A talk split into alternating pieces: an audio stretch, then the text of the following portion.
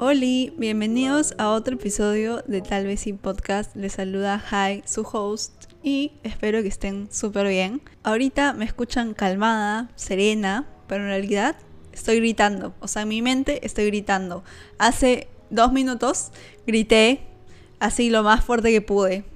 Y ya me siento como me estoy emocionando ahorita mismo. Porque, no, no porque haga algo emocionante, simplemente porque me siento eufórica. Estoy pasando por mi momento esquizofrénico de hoy. Y créanme que está pasando mucho más seguido de lo que quisiera, pero al mismo tiempo lo acepto porque así soy yo, medio eufórica a veces, pero, pero así soy. Así que me amo así. Y ustedes estarán preguntando qué está pasando, por qué estás así. O tal vez no, pero igual se los contaré. En realidad está muy relacionado al episodio pasado que les comenté que estoy en esta gran etapa de transición en mi vida. Y pues ahorita sigo dudando de todo. estoy dudando de lo que estoy haciendo, de qué hacer con mi vida, de cómo empezar. Quiero irme de viaje, pero o sea, lo haría sola, pero me sale más caro. ¿Y quién me va a tomar las fotos? Y ustedes dirán, estos son problemas estúpidos. Pues no, porque realmente estoy llegando a un punto en mi vida que dudo de todo y no sé qué hacer. Y no les miento que la semana pasada que tuve entrevistas laborales, rechacé todas. Rechacé todos los trabajos porque sabía que no me iba a sentir feliz haciéndolos. Sabía que no quería estar de 9 a 6 pm en un lugar de lunes a viernes y aparte trabajar sábado remoto. Y lo acepto, estoy contenta con mi decisión de rechazarlo porque sé que después, fácil en un mes, les estuviera grabando un episodio de cómo renuncié a mi trabajo porque era infeliz. Y antes que siga, voy a agregar que este episodio va a ser muy random, como se pueden dar cuenta en realidad, porque el inicio ya fue bien random, así que seguirá siendo así. El punto es que me siento perdida, pero también estoy cansada de estar triste y de cuestionarme las cosas, pero ponerme como modo bajoneada.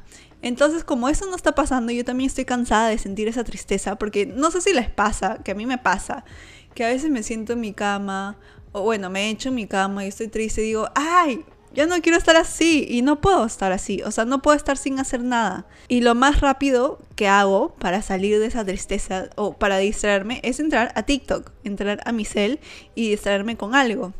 Y aquí es donde entra el tema de este episodio. Me están apareciendo, literalmente, todos los días. Cada vez que entro a TikTok, videos de Hopcore.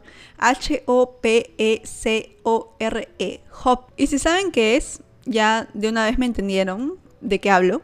Pero si no, igual lo voy a explicar. Son como un tipo de videos de positivismo, pero muy emocionales, muy sensibles. Te ponen música triste, pero te están motivando. Literalmente todos los videos de Hopcore tienen un piano de fondo. E incluso creo que es una canción de Mac Miller, Congratulations. Pero siempre hay una canción triste de fondo. Y en sí los videos juntan como pequeños extractos de diferentes personas hablando. Pueden ser speeches, no sé, incluso tech talks, eh, incluso podcasts, actrices, cantantes que hablan de algo relacionado al positivismo, pero también al hecho de aceptar tus sentimientos.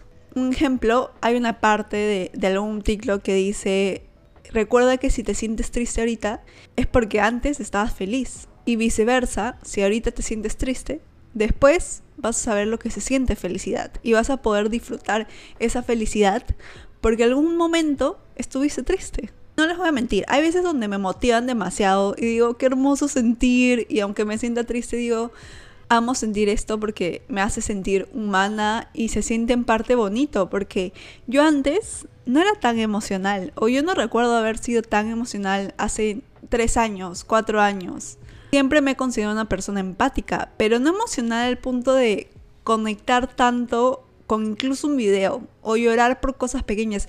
Incluso antes las comedias románticas y estas películas románticas me daban igual. Yo como que, ah, whatever, o sea, yo sé que esto es falso y no sentía nada, no lloraba, pero toda esta semana que he tenido tanto tiempo libre, me he visto casi todas las comedias románticas que son sí o sí que tienes que ver, ya, me he visto todas esas.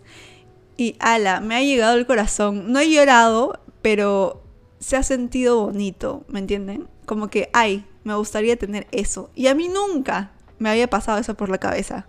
Pero bueno, de nuevo desviándome del tema, el punto es que a veces me motivan, pero a veces me hacen sentir triste de, de que me ponen en mood triste por todo el día. E incluso ya ha llegado un punto donde me cuestiono por qué estoy sintiendo tanto. O sea, por qué estoy tan triste con un video. ¿Por qué un video me está chocando tanto? Y, y incluso me pregunto, ¿ya me va a bajar? ¿Qué está pasando? ¿Por qué estoy tan emocional?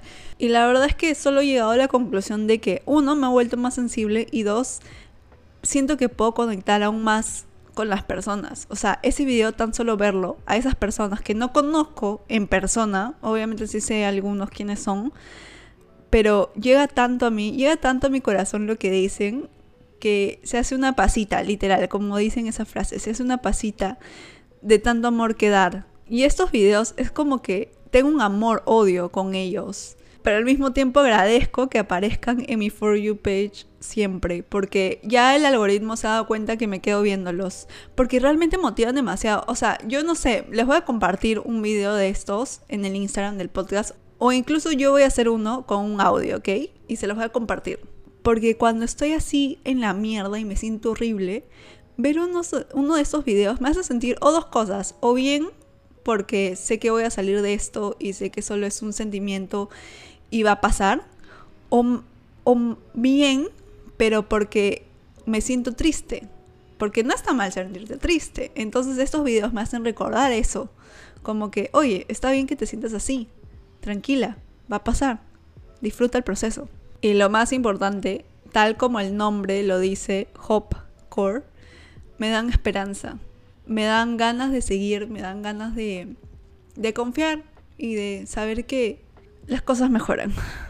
Y es bonito poder ver que, o sea, ver todos los comentarios de los videos y ver cómo diferentes personas de diferentes edades, de diferentes partes del mundo, se identifican tanto, porque todos pasamos por algo fuerte en nuestra vida, todos pasamos por malos momentos en nuestra vida, por bajones, y se siente bien saber que no estamos solos en esto, no estoy sola sintiéndome así, ni tú, ni nadie. Y sí, tal vez mi mamá no me entiende, tal vez mi mejor amiga, mi mejor amigo no me entiende, o mis amigos en general no me entienden.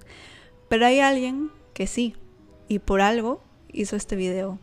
Y en parte también espero ser yo y este podcast un safe place para ustedes, para que sepan que si se sienten de tal manera y sienten que no los entienden, pues aquí estoy yo intentando entenderlos, intentando compartir mis experiencias para que se identifiquen de alguna manera o les pueda ayudar. Y este episodio solo era para hablar del Hopcore porque quería desahogarme, quería compartirlo con ustedes.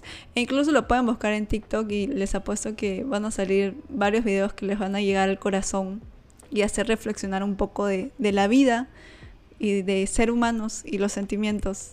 Pero no quiero terminar este episodio sin decirles, sin decirte que estoy orgullosa de ti, de lo que has logrado y seguirás logrando, porque la vida es difícil.